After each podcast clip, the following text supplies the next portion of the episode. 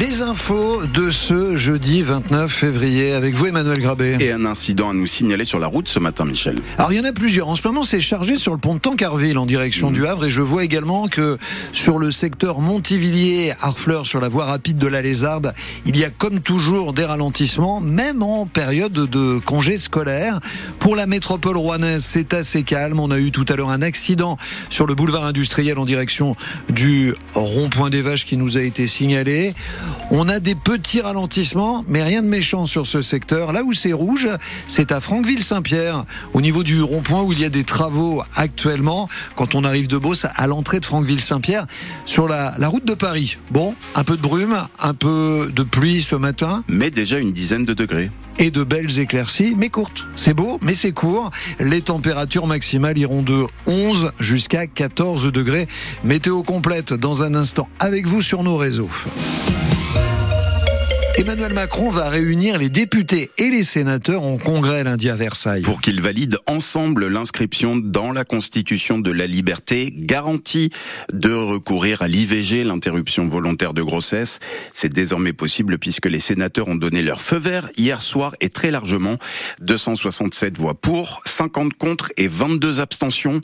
La Havraise Agnès Canaillet était rapporteure du texte au Sénat. Elle était opposée dans un premier temps et elle a finalement voté pour hier, mais elle ne parle pas de victoire car pour elle, il faut plus de centres, plus de professionnels. C'est ça la priorité pour garantir l'accès à l'IVG dans tous les territoires. Aujourd'hui, euh, je pense que la manière dont sera inscrit euh, l'interruption volontaire de grossesse dans la Constitution est avant tout euh, symbolique et que nous pensons, même si on a quelques doutes sur la notion de garantie, que les effets juridiques seront assez limités. C'est la raison pour laquelle il nous a paru aujourd'hui nécessaire et utile de voter pour cette inscription symbolique dans la Constitution. Est-ce que c'est un jour historique malgré tout? Quel est votre sentiment à ce sujet? Jour historique, non, je ne suis pas sûre. Euh, voilà, c'est une avancée euh, certaine, mais je pense que euh, nous serons vraiment en pleine période historique quand il y aura un accès effectif et réel à la liberté de recourir à l'IVG sur tout le territoire et par toutes les femmes. Et c'est pas la constitutionnalisation de cette liberté qui va véritablement renforcer l'effectivité euh, de l'accès à l'IVG. La sénatrice de la Seine-Maritime Agnès Canaillet avec Charlotte Coutard, nos autres députés ont quasiment tous voté pour, à l'exception des centristes Hervé Moret et Catherine Morin-de Sailly qui se sont abstenus et de la sénatrice LR de l'heure, Christina Pluchet qui a voté contre. Elle estime que ce droit n'est pas menacé en France et que c'est une manipulation politique du gouvernement pour faire oublier d'autres sujets. Et ce matin, les sénateurs vont entendre l'actrice Judith Godrèche après son discours marquant lors de la cérémonie des Césars, l'actrice qui a porté plainte contre les cinéastes Benoît Jacot et Jacques Doyon pour viol sur mineur, elle est auditionnée par la délégation aux droits des femmes et à l'égalité des chances du Sénat. Deux entreprises sont renvoyées devant la justice pour la mort de deux ouvriers en 2018 à Dieppe. C'est Paul et son sous-traitant SNAD qui employaient les deux victimes tuées dans l'explosion d'une machine et l'incendie de l'usine du quartier du Pollet.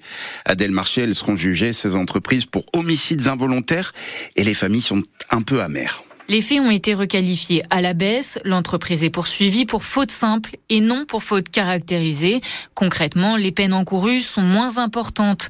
L'avocat de la famille de l'une des victimes, Karim Berbra. Ils ont perdu leur enfant unique, euh, donc c'est quand même le côté déception qui l'emporte. On a du mal à comprendre, au regard de ce qui a été euh, mis en lumière dans le cadre de l'instruction, que euh, les fautes caractérisées n'aient pas été relevées par le juge d'instruction. C'est une demi-victoire pour nous. Cette requalification minimise la gravité des faits pour Gérald Deleuze le corps de la CGT de la Seine-Maritime, mais il espère tout de même que ce renvoi provoquera une prise de conscience des employeurs dans l'industrie. Au-delà de ces c'est que les industriels se rendent compte des risques qu'ils font courir à leurs salariés, aux salariés de la sous-traitance. On reste avec environ deux morts par jour en France d'accidents du travail, et dans une grande partie des cas, ces morts résultent des manquements de l'employeur. La blessure à Dieppe est encore vive. Sébastien Jumel, l'ancien maire et actuel député de la Seine-Maritime, espère que ce procès permettra de tourner la page. Il y a des drames des familles, on est dans un quartier populaire, celui du Paulet, tout ça, ça marque une histoire de ville. Je donne pas un sens euh, extrapolé à la procédure judiciaire, mais j'imagine qu'elle est en chemin de la réparation pour les victimes. Les parties attendent désormais la date de l'audience qui n'est pas encore connue.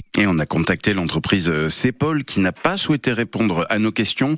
Vous lirez aussi sur francebleu.fr et l'application ici qu'aucune personne en particulier dans ces entreprises n'est poursuivie.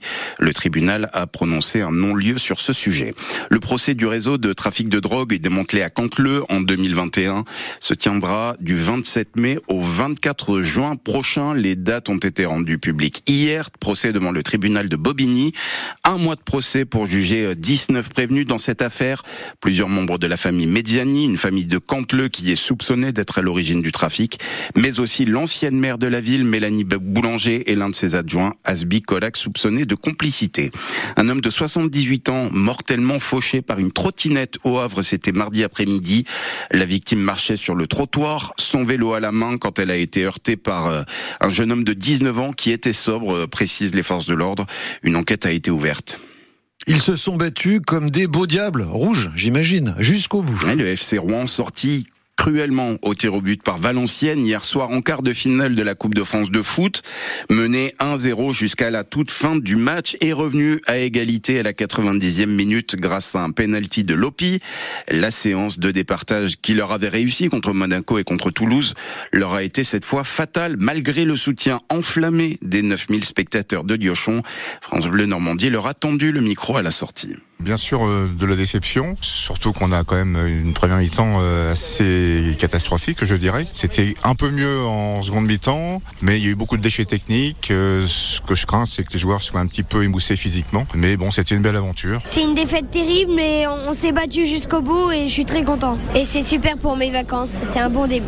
C'était pas un beau match, mais bon, on croit au FCR, hein, toujours. Moi, je viens pour l'ambiance, le dynamique, et puis c'est toujours un plaisir de voir cette équipe on sort deux équipes de Ligue 1, on met tous nos pénalties et puis là on en rate deux. Je m'attendais pas à ça franchement. C'était un match euh, fermé, on a vu une équipe de Valenciennes qui a ouvert le score et puis après qui a défendu pendant 80 minutes. Après Rouen, euh, ils ont essayé de faire le jeu, mais on voit que peut-être l'enchaînement des matchs, on a manqué de jeu un peu. C'est dommage de finir comme ça. Il y a eu beaucoup d'émotions, on a vécu beaucoup d'émotions pendant le match. Vraiment l'ambiance elle était ouf. Voilà, une ambiance de ouf et un parcours quand même assez exceptionnel du FCR, donc sorti hier par Valenciennes qui rejoint Lyon en demi-finale de la Coupe de France. Rennes affronte le Puy-en-Velay ce soir pour, euh, départ, pour se départager pour un autre ticket pour le dernier carré. Puis il y aura PSG Nice le 13 mars prochain.